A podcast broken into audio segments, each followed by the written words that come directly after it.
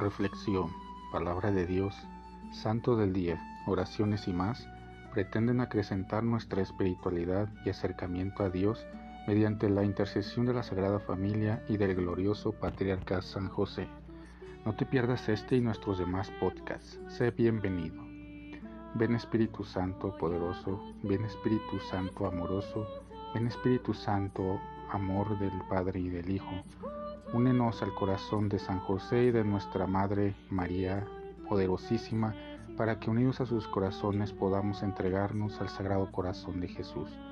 Danos la gracia de rezar cada día más y meditar tu palabra con más amor, con más fe y con más esperanza.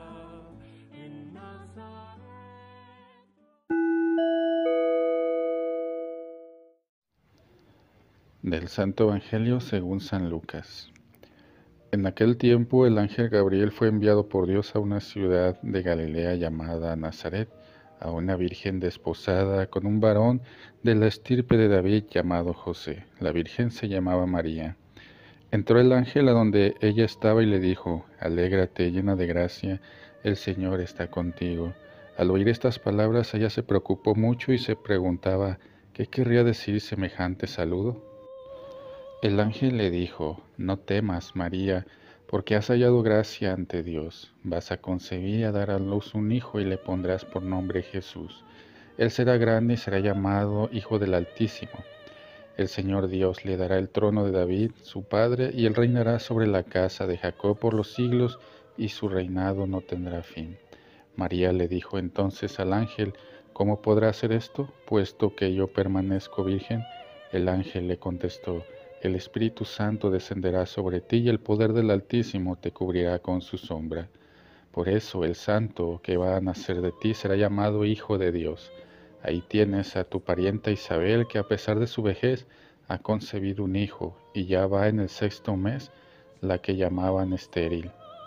Porque no hay nada imposible para Dios. María contestó, yo soy la esclava del Señor, cúmplase en mí lo que me has dicho y el ángel se retiró de su presencia. Palabra del Señor. Celebramos en este día la solemnidad de la Anunciación. El texto de Lucas nos reporta lo que posiblemente la Virgen María compartió con las primeras comunidades creyentes en Cristo. La persona y la figura de la Virgen seguramente adquirió una relevancia significativa, no solo por el acontecimiento de la encarnación, sino también por su presencia en medio de los discípulos y de la comunidad naciente, como nos lo reporta el libro de los Hechos de los Apóstoles. Hoy contemplamos a María, la elegida de Dios, la llena de gracia, aquella que acepta ser la madre de Jesús en medio de las posibles dudas y preguntas que estaban en su interior. Su alegría nace precisamente de esta comunión profunda con Dios. Ella se alegrará porque en su persona, por su fe y compromiso, la historia de la salvación alcanzará un giro muy significativo. Ella llevará en su seno purísimo a aquel que es la fuente de la alegría. Por eso también, cuando visita a su prima Santa Isabel, prorrumpe en lo que llamamos el Magnificat o la Magnífica, como la conoce la gente. Un canto de gozo y alegría que reconoce y alaba al Padre por todas las cosas maravillosas que ha realizado a favor de los pobres y de los humildes. Nos alegramos junto con toda la Iglesia Universal en este día, juntos proclamamos el Evangelio de la vida, el Evangelio de la alegría para todas las generaciones. Que así sea.